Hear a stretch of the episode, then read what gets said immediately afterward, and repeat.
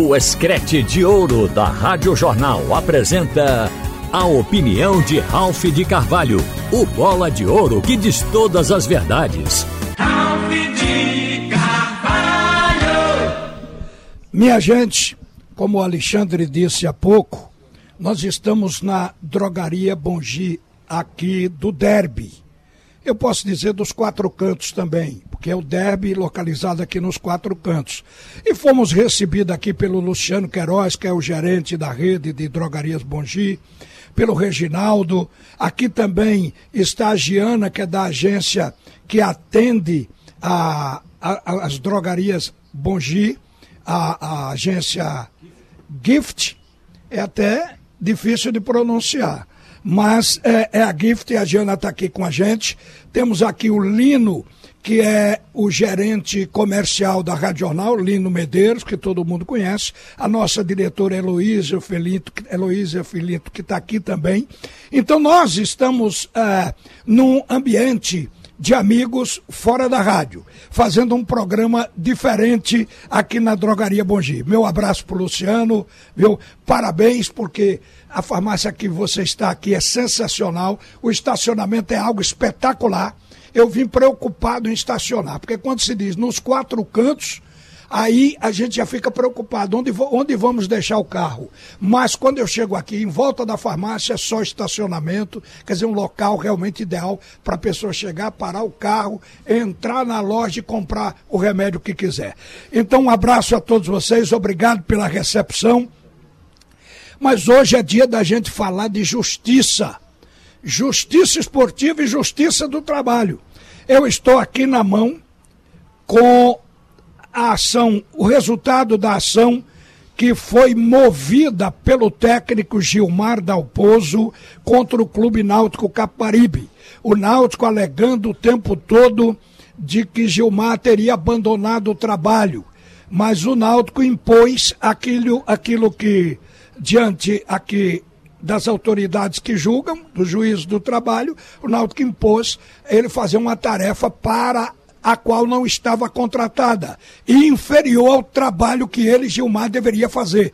Vocês se lembram que o Náutico mandou que ele fosse dirigir o Sub-23. O Náutico não tinha sequer Sub-23, mas teria, queria tirar o Gilmar da Alpozo. E a ação rolou.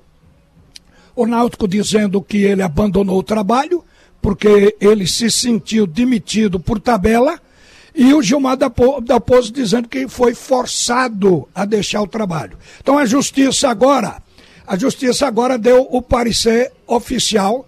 Eu acho que cabe ao Náutico, pode o Náutico recorrer, mas o Gilmar Dalpozo ganhou a questão de ponta a ponta e vai levar um dinheiro que dificilmente o Náutico tem nos cofres neste momento, em reta final de campeonato, em proximidade, inclusive, do custo de final de ano com 13 terceiro, com férias, com coisa do tipo. O Gilmar deve levar mais de um milhão na causa total. Só de multa, só de multa, Gilmar vai arrancar dos cofres do Náutico 500 mil reais. Aqui tem multa sobre tudo, porque só um pedaço da ação. A ação tem várias páginas. Não deu nem para ler, porque ela saiu agora de manhã. Está aqui datada de Recife, 19 de outubro de 2022, da doutora Sara Yolanda Alves de Souza Vilaça, juíza do trabalho substituta. Então está assinado por ela. Então a, a, a ação coloca aqui é, só para que vocês tenham ideia, pagamento das parcelas rescisórias, o saldo de salário de 24 mil, 13 terceiro salário de 35, férias proporcionais acrescidas do terço de 46.550, pagamento do fundo de garantia de toda a contratualidade acrescido de multa de 40%, 53.760, pagamento da multa prevista no contrato pela rescisão unilateral ou subsidiariamente a multa do artigo 479 da CLT, que é de 108 mil reais, pagamento de multa do artigo 477 da CLT de 60 mil reais, pagamento de multa do artigo 467 da CLT de 52.750, pagamento de danos morais de 60 mil reais, honorários dos advogados de 124.801,50 e uma multa de 500 mil reais. Acrescido a tudo isso, eu somei aqui na perna, como se diz, deu mais de um milhão. 1 milhão 861 mil 506. Agora, o Náutico ainda desconhece essa ação, porque a ação saiu agora, quando o pessoal chegar nos aflitos à tarde é que vai tomar conhecimento. Então, Gilmar Dalpozo sai por cima na briga com o Náutico. Isso aqui pode ir até para Brasília.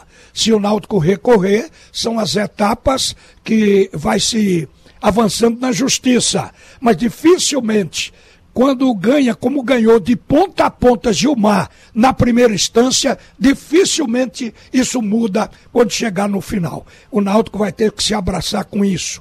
Por falar ainda sobre Náutico, o clube vai ter que jogar no Arruda já está certo. Quando o presidente da federação anunciou que estava tentando tirar o jogo dos aflitos, evitando uma segunda batalha dos aflitos produzida pela torcida do Náutico, que pode ser que algum maluco queira pegar alguém do Grêmio, porque o, o, torcedor, ele guarda uma vingança eterna, é uma coisa incrível. Ele fica com raiva do adversário por um fato ocorrido em 20, 30 anos, ele fica com aquilo o tempo todo, e toda vez que as equipes jogam, relembram. Então, é, é para evitar isso, a federação propôs a CBF. Mas antes, houve um contato entre o presidente da federação, Evandro Carvalho, e o presidente da CBF, e ele só mandou o pedido depois de estar ajustado que a, que a CBF é, daria a mudança para o Arruda. Poderia ser Arruda ou Arena. Vai para o Arruda. Isso é prejuízo para o Náutico, gente. Indiscutivelmente tem custo. A federação pode até bancar, mas o Náutico terá que pagar a federação depois. E tudo isso produzido em razão de torcida hostil. Eu vou dizer para vocês, eu hoje de manhã amanheci pensando o seguinte: o esporte começou a ser punido.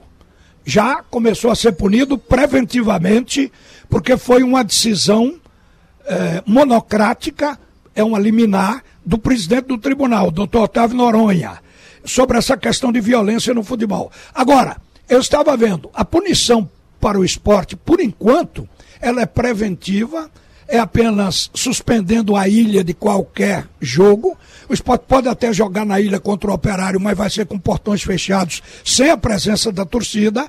Vai jogar contra a equipe do Londrina, lá fora no Paraná, que é o próximo jogo. Não pode ter rubro-negro no gramado, a não ser o time e a comissão técnica, porque a CBF também o tribunal já deixou nessa preventiva claro que não pode passar o pacote de ingresso para o visitante, para o esporte. Então isso já é punição, mas o grosso vem depois.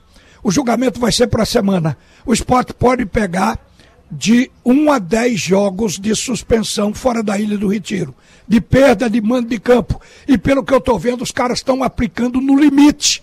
O esporte pode, pode pegar os 10, ninguém sabe ainda o esporte ainda tem outras punições pecuniárias, que pode chegar a 100 mil reais. E o prejuízo está estampado. Agora, na violência do futebol, minha gente, o elo mais fraco é o clube. Porque o clube não pode ter um domínio sobre a torcida, como a lei aqui esportiva exige.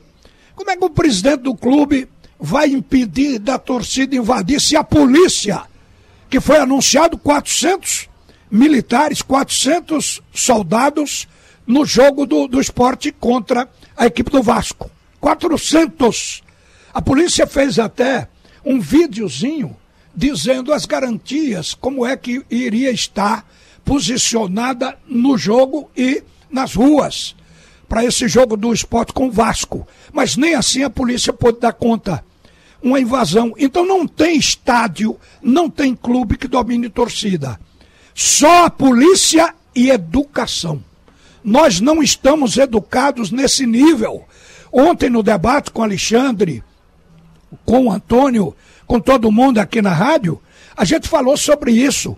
Tem estádios lá fora que não tem alambrado, não tem fosso, e a última cadeira ou, ou a última arquibancada, ela fica a 5 metros da linha lateral do campo, dentro do campo de jogo quase, e ninguém invade. Aí os caras dizem, mas na Inglaterra e na Holanda tem os Rollingers, mas eles não entram no campo, a briga deles é lá fora. Então há um respeito por isso. Aqui no Brasil não há. Porque vocês sabem que o Grêmio também foi punido por uma ação parecida, por invasão de campo. Então é punido em todo lugar. Agora no Ceará, a guerra não chegou a entrar em campo, mas poderia ter entrado também. Porque eu estava observando aqui e passando na minha mente como foram construídas as arenas para a Copa do Mundo. Elas são consideradas mais seguras ou mais seguras, porque elas dão margem à ação da polícia, porque tem escoamento de público. Quem quer correr da briga tem espaço para correr, está toda prevenida. Mas elas são até as arenas mais fáceis para o torcedor entrar em campo, porque não tem alambrado. É apenas uma mureta, um portãozinho de ferro pequenininho, numas rampas que tem, dando acesso ao campo.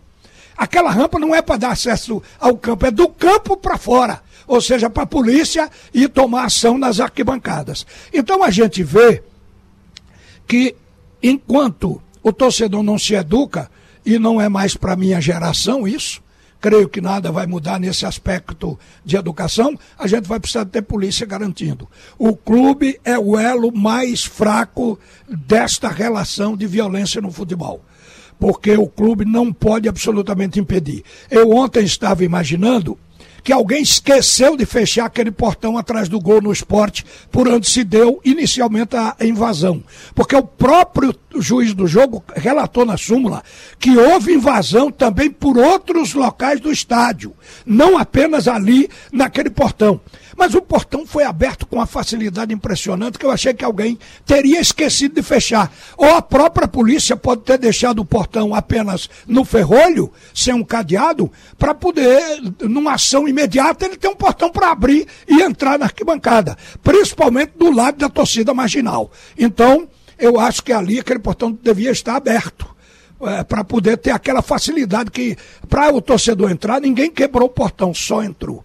Agora, eu estou aqui lamentando pelos clubes que têm que assumir. Imagina o esporte precisando de dinheiro, o Náutico precisando de dinheiro. O presidente do esporte chegou a fazer um relato de que tinha separado três jogos, três jogos, para levar para a arena pensando em faturar mais. O jogo com o Náutico, o jogo com o Cruzeiro e o jogo com o Vasco. Eram três. Os anteriores eh, não foi possível levar porque a arena estava ocupada. Ele tentou levar o jogo com o Vasco, mas o torcedor negociou. Disse: olha, a gente paga o ingresso mais caro, mas prefere a ilha. Mas se tivesse ido para a arena, não teria sido diferente, não, gente. A invasão poderia ter acontecido também. É profundamente lamentável que o clube sofra por isso e o nosso futebol é um futebol hoje carente financeiramente.